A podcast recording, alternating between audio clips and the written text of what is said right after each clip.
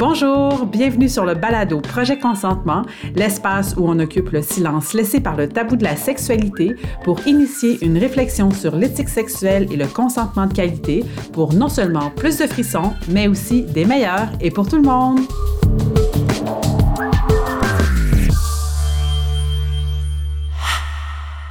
Bonjour, ici Caroline Lemay qui vous souhaite la bienvenue à un nouvel épisode du balado Projet Consentement. Aujourd'hui, j'ai le plaisir de vous présenter une entrevue que j'ai faite avec la docteure Elena Gauthier-Mamaril, qui est docteur en philosophie et puis qui a étudié en profondeur les rapports asymétriques de pouvoir, notamment dans les rapports entre les institutions et les patients dans le système de santé. Je trouve que c'est super important de pouvoir parler du pouvoir dans un contexte de consentement parce que on vit dans une société qui voit le pouvoir comme étant un rapport de domination d'une personne à l'autre. Et puis c'est d'ailleurs ce qu'on voit quand on parle des inconduites sexuelles, c'est-à-dire qu'on réfère souvent aux abus sexuels comme étant un abus de pouvoir d'une personne envers une autre. Mais quand on parle de consentement, on parle aussi justement de l'exercice de son propre pouvoir sur soi à travers l'exercice de son autonomie et de sa liberté. Donc, quand on tient compte du pouvoir tant dans les agressions que dans les situations où il y a un consentement qui a été donné, on fait référence à la notion d'égalité entre les individus dans le sens où, quand il y a une situation d'agression ou d'inconduite, c'est qu'on a considéré la personne abusée comme étant d'une moindre valeur que soi, alors que quand on est dans des situations où le consentement a été donné, on reconnaît la valeur de l'autre personne en lui demandant la permission avant d'envahir un espace qui devrait être son espace privé, où elle seule a la capacité de choisir qui va y entrer ou non. Je trouve que c'est intéressant de mettre en parallèle l'idée de l'égalité avec le pouvoir parce que à mon avis, je trouve qu'on vit dans une société où est-ce qu'on voit le pouvoir vraiment comme un rapport de domination d'une personne à l'autre, plutôt que comme un moyen pour créer de l'égalité. Et ce constat-là, ça m'a amené à me poser beaucoup de questions, et notamment de constater que le pouvoir, c'est vraiment une notion centrale dans nos relations, mais qu'on en sait très très peu sur c'est quoi la nature du pouvoir, c'est quoi sa fonction et de quelle façon il pourrait être exercé de la façon la plus éthique possible. Et c'est justement de ça que je vais discuter avec la docteure Gauthier Mamaril. Elle va nous présenter une conception relationnelle du pouvoir qui va pouvoir bénéficier à soi, mais aussi aux autres, mais aussi à la société dans laquelle on évolue. Elle va donc couvrir les trois différentes dimensions qui sont aussi les composantes de l'éthique dont on avait parlé au deuxième épisode. Dans la première partie de l'entrevue, on va se concentrer sur le concept du pouvoir et essayer de comprendre en quoi il consiste, mais aussi on va voir de quelle façon on peut l'appliquer d'une manière qui puisse nous bénéficier soi, mais aussi les autres dans nos relations avec eux. Et dans la deuxième partie, on va mettre l'accent davantage sur l'impact social qu'on peut avoir un exercice du pouvoir qui soit éthique et relationnel. Donc, c'est avec un réel plaisir que je vous présente la conversation que j'ai eue avec la docteure Elena Gauthier-Mamaril. Et si vous avez aimé, n'hésitez pas à propager la bonne nouvelle en aimant le balado, mais aussi les publications qu'on fait sur les réseaux sociaux. Ça donne vraiment un bon coup de main pour pouvoir se faire connaître. Et en parlant de se faire connaître, si vous voulez en savoir plus sur le travail de la docteure Gauthier-Mamaril et aussi d'écouter les différents podcasts qu'elle anime, je vous invite à cliquer sur les différents liens que j'aurai mis dans la description de l'épisode. Donc, bonne écoute et on se retrouve l'autre côté pour la conclusion de la première partie. Bonjour, docteur Elena Gauthier-Mamaril. Bienvenue au podcast Projet Consentement. Merci, Caroline. Je suis heureuse d'être ici. Merci. Donc, euh, je t'ai invité pour pouvoir parler euh, du pouvoir. C'est une grande question quand on parle de consentement parce que c'est évidemment un élément central. Le consentement, c'est la reprise de son pouvoir. Souvent, dans les relations dans lesquelles on, exerce ce consentement-là ou non, il y a souvent des relations asymétriques dans ce pouvoir-là, des rapports asymétriques dans le pouvoir. Donc, euh, de ce sujet-là, on va parler ensemble. Mais avant, pour pouvoir un peu mieux comprendre qui tu es et qu'est-ce que tu fais, si tu pouvais nous présenter un petit peu ton background, les études que tu as fait ou le champ que tu occupes aussi nous expliquer pourquoi un peu tu es intéressé par les relations de pouvoir asymétriques. Oui, merci. Donc, euh, comme tu as dit, je m'appelle Elena Gauthier-Mamaril et j'ai un doctorat en philosophie de l'Université d'Aberdeen. Je me suis concentrée spécifiquement sur les rapports asymétriques de pouvoir dans un contexte de santé.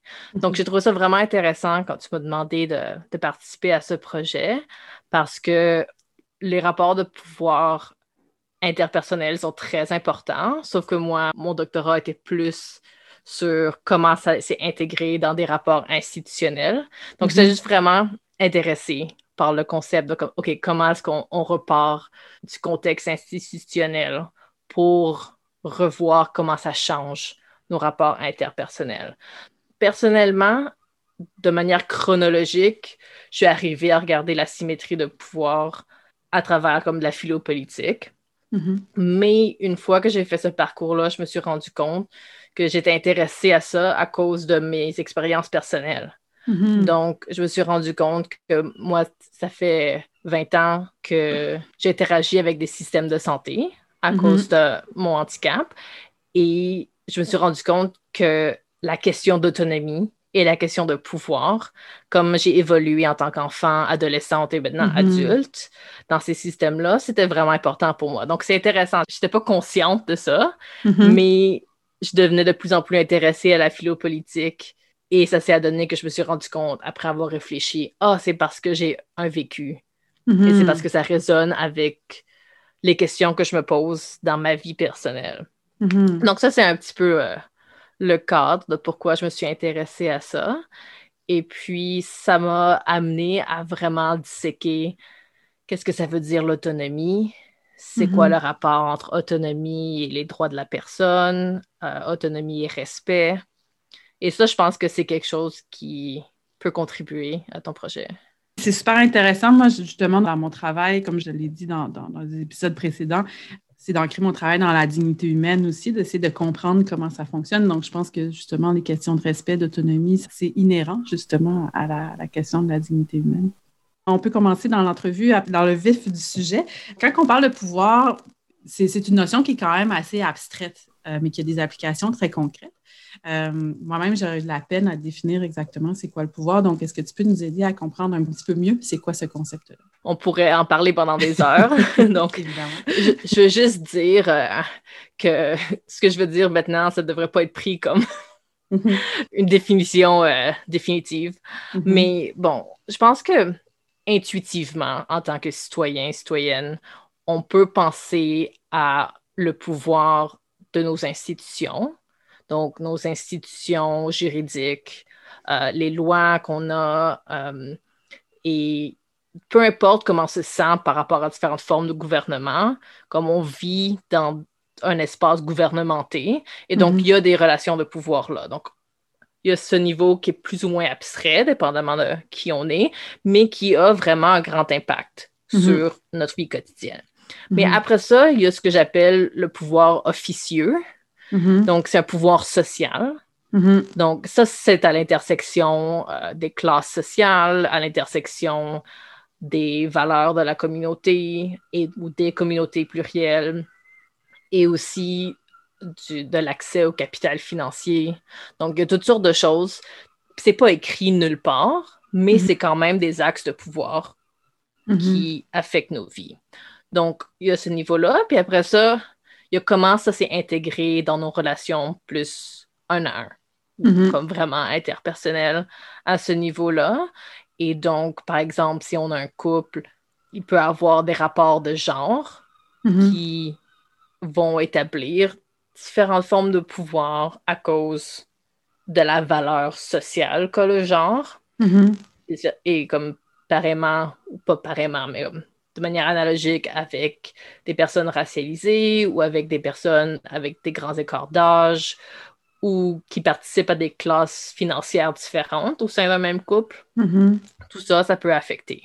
Donc, dans le fond, la relation de pouvoir interpersonnel, c'est un petit peu comme des poupées russes Mhm. Ouais. qui est inscrite dans toutes les autres formes. On peut pas vraiment les séparer, on peut les regarder, on peut les examiner séparément si on veut, mais on peut pas vraiment les séparer entièrement. On peut pas vraiment Ouais. les comprendre en isolation.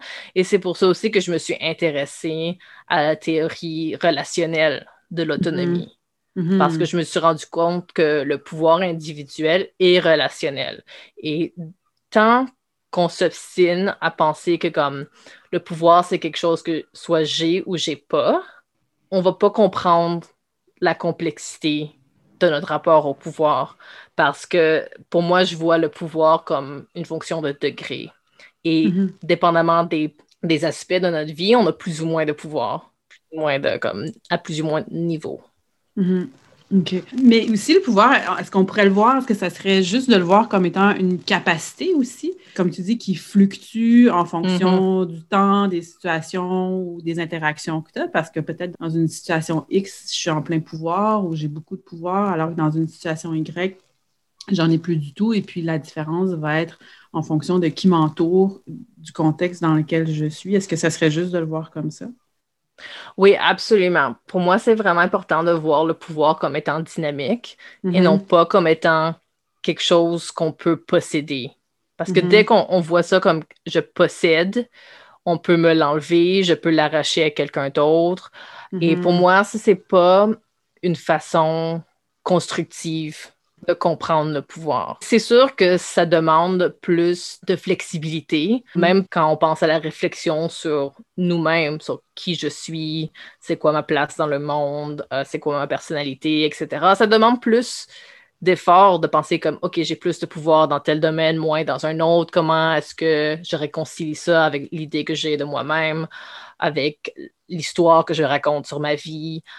Mais je pense que c'est un effort qui est nécessaire. Je comprends de ce que tu dis, c'est aussi que le pouvoir, prendre conscience de son pouvoir ou son manque de pouvoir dans certains aspects, ça demande quand même une certaine humilité aussi. On voit souvent le manque de pouvoir comme étant une faiblesse. Donc, il faut être capable de composer avec ce- cet élément-là, plus sensible ou délicat, je pense.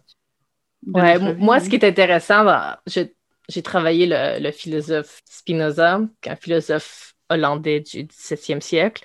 Et lui, il a une attitude très particulière au pouvoir où il va dire à chaque fois, il faut choisir de comprendre le pouvoir qu'on a et non pas de comprendre notre manque de pouvoir. Mhm. Donc, ça, ça peut sembler un peu naïf de dire comme, OK, on ne va pas reconnaître comme mon manque de pouvoir, mais il y a toute une logique derrière ça, d'être comme, d'être comme, je suis pas capable de faire ça ou j'ai pas le droit de faire ça. C'est pas quelque chose qui renouvelle notre pouvoir. Tandis que c'est comme, OK, c'est quoi le pouvoir que j'ai en ce moment? Et maintenant, comment est-ce que je peux l'amplifier? Comment est-ce Mhm. que je peux le faire grandir? Donc, je pense que quand dans une relation interpersonnelle, c'est aussi intéressant de regarder ça. Une fois qu'on a réfléchi, on a identifié les asymétries, on a arrêté d'essayer de les balayer en dessous du Mhm. lit. Parce que je pense que ce qui arrive dans beaucoup de discours sur l'égalité, c'est que être juste comme non, ok, je vais te, te percevoir comme mon égal, on va comme faire semblant qu'on n'a pas ces asymétries. Mhm. Puis je pense que moi, mon approche influencée par Spinoza, c'est comme la première étape, c'est non, d'être vraiment lucide par rapport au fait qu'il y a des asymétries.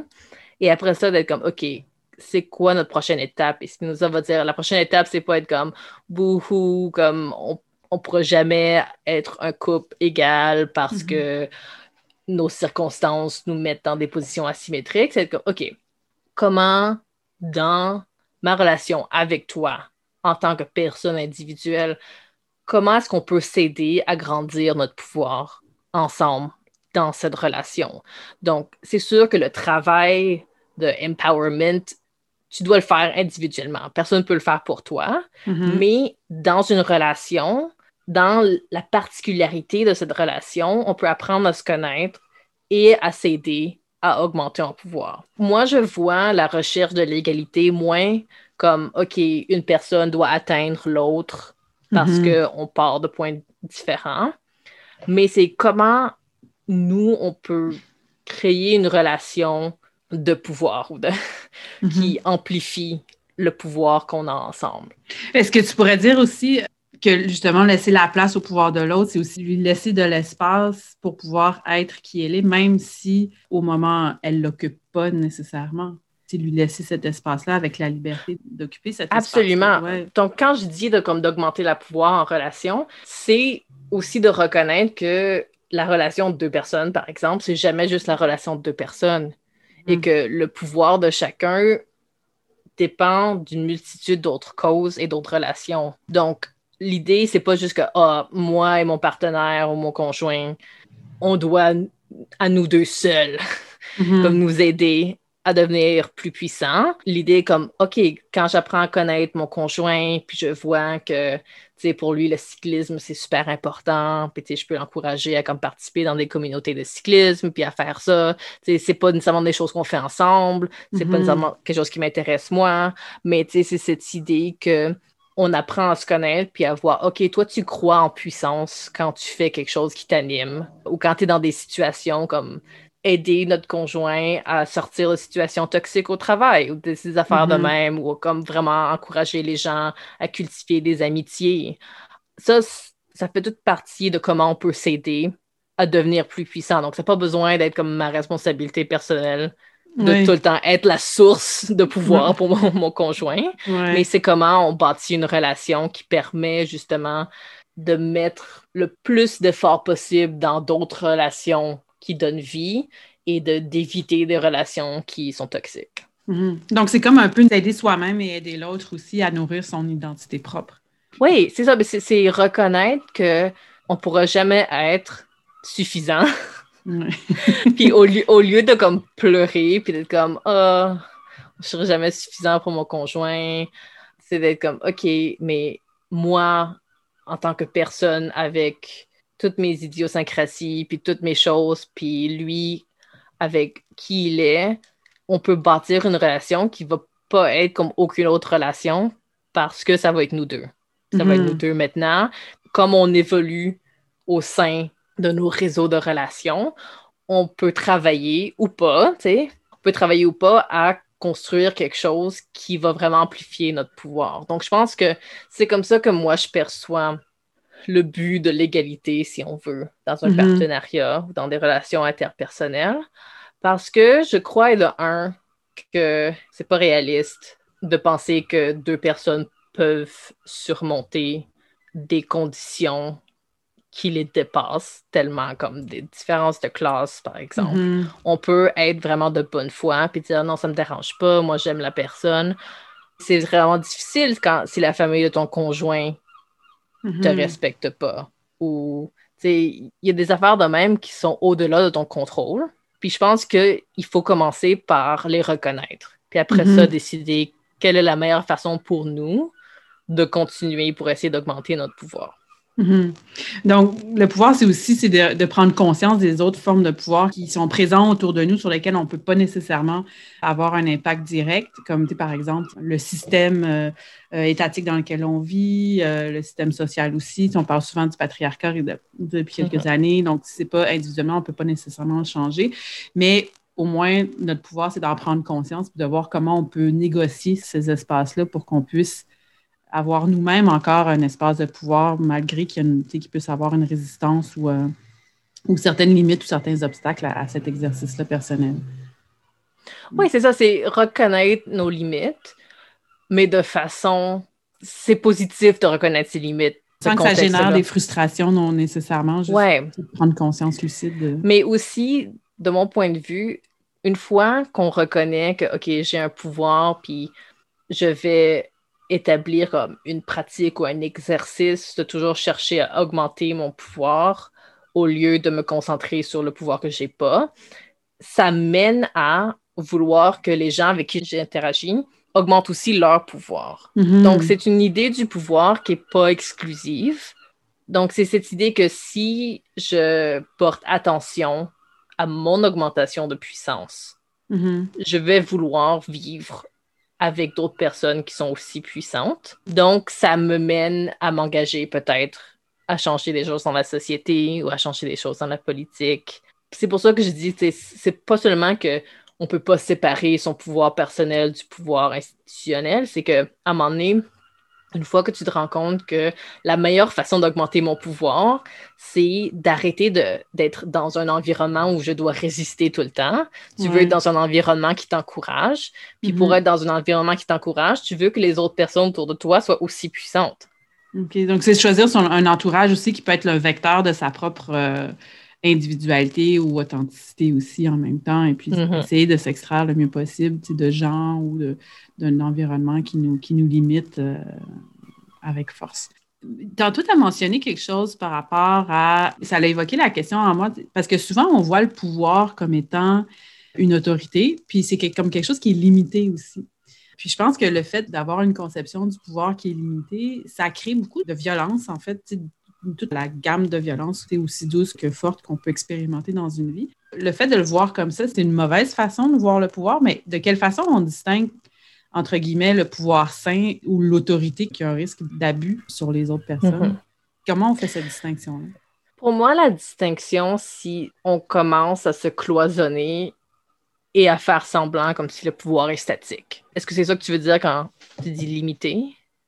Ben, c'est plus quand tu disais justement, on dirait que c'est comme une. Il y, a une quantité limitée de, pouvoir, donc je vais essayer d'en accumuler le plus possible pour moi-même. Ah oui, ouais. Selon moi, ça, ça rapport à des décisions qu'on a faites dans l'histoire des idées sur l'individualisme possessif. Donc, il y a toute une ligne de pensée.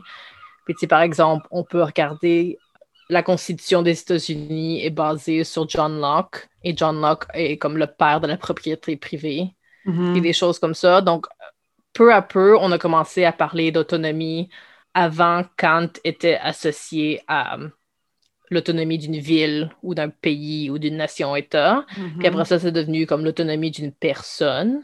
Mm-hmm. Mais autonomie, c'est la loi de soi. C'est vraiment une idée un petit peu d'être comme une tour qu'on défend. Et puis, l'idée d'une autonomie comme propriété, les mm-hmm. droits de propriété. Tout ça, c'est tout lié. Donc, je pense qu'à un moment donné, on a pris un chemin en tant que société occidentale qui a vraiment lié cette idée que comme la dignité, ça rapport au droit, ça rapport à la possession. Moi, le but de ma recherche, c'était de montrer, écoute, ça n'a pas toujours été le seul discours.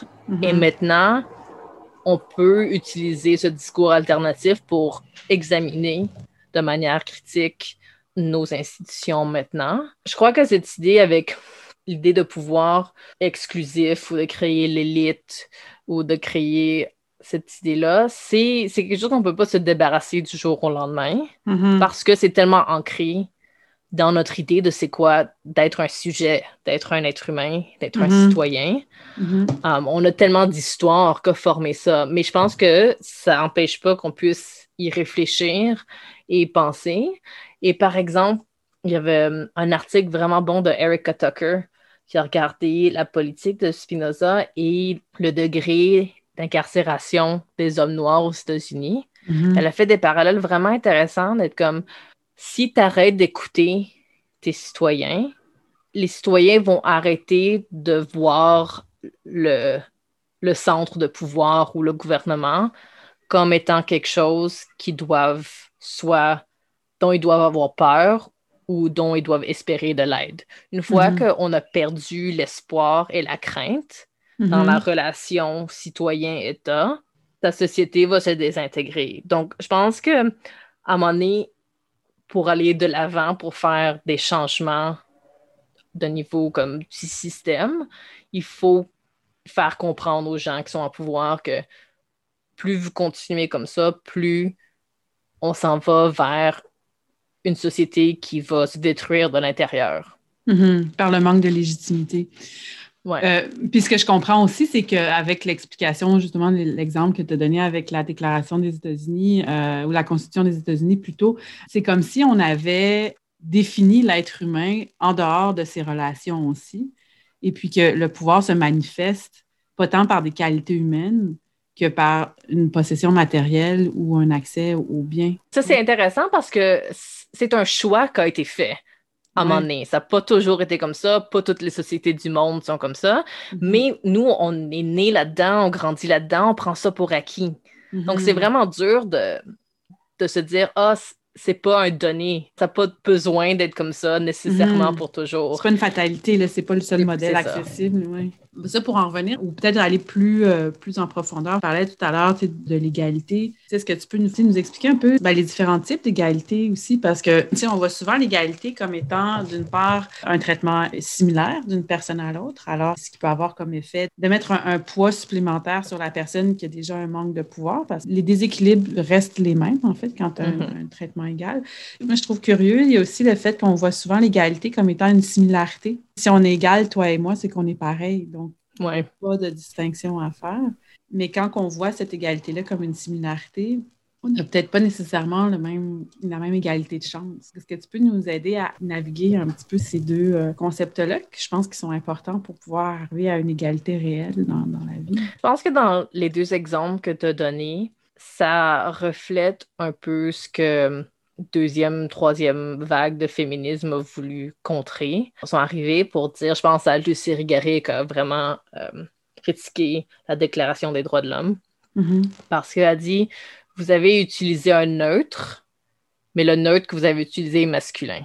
Mm-hmm. Vous n'avez pas pris en compte les différences des femmes qui accouchent, qui doivent élever des enfants, de dire, ah, cette offre d'emploi est disponible, est ouverte à tous et à toutes, c'est pas la même chose que d'être comme, OK, ben, on va avoir des CPE ou mm-hmm. on va euh, s'arranger pour que on accommode les réalités de la diversité de nos employés. Je pense que ça, ça a été avancé par euh, toute une génération de féministes. Il faut reconnaître la différence. Qu'on ne peut mm-hmm. pas avoir de l'égalité si on ne reconnaît pas la différence. Et donc, l'égalité devient plutôt l'équité. Mm-hmm. C'est pas donner la même chose à tout le monde. C'est comme, mm-hmm. OK, si le but, c'est avoir des gens qui travaillent bien, par exemple, qui sont comme heureux dans leur carrière, qu'est-ce qu'il faut donner comme accommodement à chaque personne pour faire ça? Maintenant, je pense qu'on a tourné le coin, pas nécessairement trop socialement ou légalement, mais dans la théorie, d'être comme, OK, oui, il faut la différence, mais le problème, c'est que là, les gens utilisent la différence pour perpétuer plus de violence ou des choses comme ça. Tu sais, je pense aux, personnes trans, puis des de même qui, même au sein du mouvement féministe, sont comme OK, ben, t'es trop différent. Mm-hmm. T'es trop différent, donc on commence à se refermer. Puis comme une femme, c'est quelqu'un qui a un utérus. Une femme, c'est ça. Donc, le mouvement se replie là-dessus aussi. Il y a beaucoup de débats là sur ça. Ce que je veux dire, c'est que maintenant, OK, je veux pas dire que maintenant, comme si on a inventé ça, mais mm-hmm. je pense que le thème est saillant en ce moment. Comment on fait cet équilibre entre, comme ce que tu dis, trouver nos similarités et mm-hmm. reconnaître la différence? Et comment est-ce qu'on peut, dans nos institutions, répondre à cette différence? Puis je pense que c'est là qu'il y a beaucoup de débats. Parce que, mm-hmm. si on regarde pour, euh, tu sais, qu'est-ce qu'on doit aux communautés autochtones? au Canada, par exemple? Est-ce mhm. que c'est de l'argent? Est-ce que c'est d'un accès à l'éducation?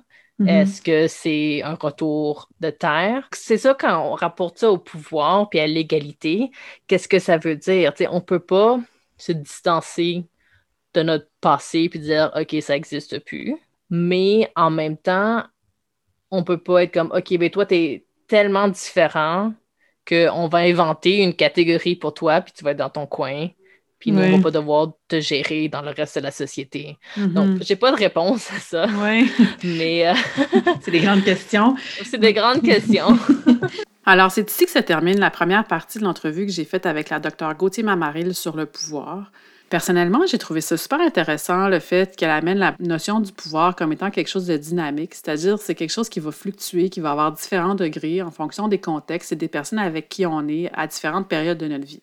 Je pense que le fait de voir le pouvoir de cette façon-là, ça nous oblige à une certaine humilité, c'est-à-dire que le pouvoir, c'est pas une fin en soi, c'est-à-dire c'est pas un aboutissement en lui-même, mais c'est plutôt une capacité qui va pouvoir nous amener à aller où on souhaite aller dans la vie ou à rencontrer nos buts, nos objectifs, qu'ils soient personnels ou qu'ils soient collectifs.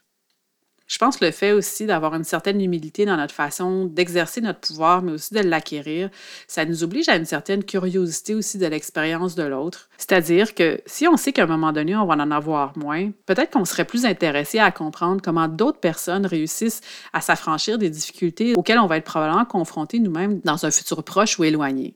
Et le fait de valoriser les expériences des personnes qui soient différentes de nous, ça, nous oblige à écouter leur expérience, mais aussi leur donner la valeur qu'elles méritent d'avoir parce qu'on ne sait jamais quand l'expérience de leur succès peut nous inspirer pour pouvoir trouver les nôtres, tout comme on ne sait jamais de quelle façon nos propres expériences de succès peuvent aussi inspirer les autres à trouver le leur. Donc, le fait de voir le pouvoir comme étant quelque chose de dynamique, quelque chose qu'on va perdre mais qu'on va regagner à différents moments de notre vie, ça fait en sorte de créer des échanges d'expériences entre des personnes qui nous ressemblent, mais aussi des personnes qui sont différentes de nous pour pouvoir nous permettre de bonifier notre propre pouvoir, mais aussi contribuer à bonifier le pouvoir des autres. Je pense que si on est capable de voir le pouvoir de cette façon-là, d'une façon humble et curieuse, ça va certainement nous aider à pouvoir développer une sexualité qui soit saine, mais aussi plus épanouissante, parce qu'on va avoir le souci de son propre pouvoir, mais aussi de quelle façon il peut être utile pour pouvoir bonifier le pouvoir de l'autre personne, pour s'assurer que la personne avec qui on va être va avoir une chance égale à la nôtre à pouvoir atteindre un bien-être puis un plaisir dans, dans les échanges qu'on prévoit avoir avec elle. je pense qu'on a tout à gagner aussi de s'assurer que la personne avec qui on est puisse être dans son plein pouvoir au moment où on est avec elle, D'une part, parce que ça nous permet d'avoir une relation plus sécuritaire dans la mesure où on a confiance que la personne avec qui on est, puisqu'elle se sent dans son propre pouvoir, elle va être en mesure de dire ce qu'elle veut ou ce qu'elle veut pas, d'exprimer ses désirs, mais aussi ses limites, ce qui va faire en sorte que nous, on va être capable d'avancer dans un terrain qui va être à quelque part validé. Et puis, si nous-mêmes, on est de notre propre pouvoir et puis l'autre personne est consciente puis elle veut qu'on soit dans notre propre pouvoir, bien, elle va être plus en mesure de pouvoir mieux écouter, mieux respecter nos propres désirs et nos propres limites également. Donc, si toutes les parties à une activité commune reconnaissent que chacun doit être dans son pouvoir mutuel, on va faire en sorte qu'on reconnaît la valeur de la personne et forcément, avec le respect qu'on va se témoigner mutuellement, à mon avis, ce ne pourrait qu'enrichir la relation qu'on va avoir avec cette personne-là. Donc, en somme, en voyant le pouvoir comme étant un moyen pour pouvoir s'élever, mais aussi pouvoir élever les autres et vice-versa, je pense que c'est comme ça qu'on va être capable de mettre à profit les expériences de tout un chacun, qu'elles aient été positives ou négatives, mais qu'elles puissent être utilisées pour pouvoir guider et orienter d'autres personnes que soi. Donc, maintenant qu'on a compris de quelle façon notre pouvoir individuel peut contribuer à notre propre épanouissement, mais aussi à l'épanouissement des autres, on va continuer la conversation avec la Dr Gauthier Mamaril. On va essayer de comprendre de quelle façon on peut mieux composer avec les asymétries de pouvoir d'une manière qui soit respectueuse des différences des autres, mais aussi de quelle façon le fait d'être bien dans notre propre pouvoir va pouvoir nous aider à contribuer à des objectifs qui sont plus grands que soi. Je vous laisse là-dessus et je vous invite à écouter la deuxième partie de cette passionnante entrevue.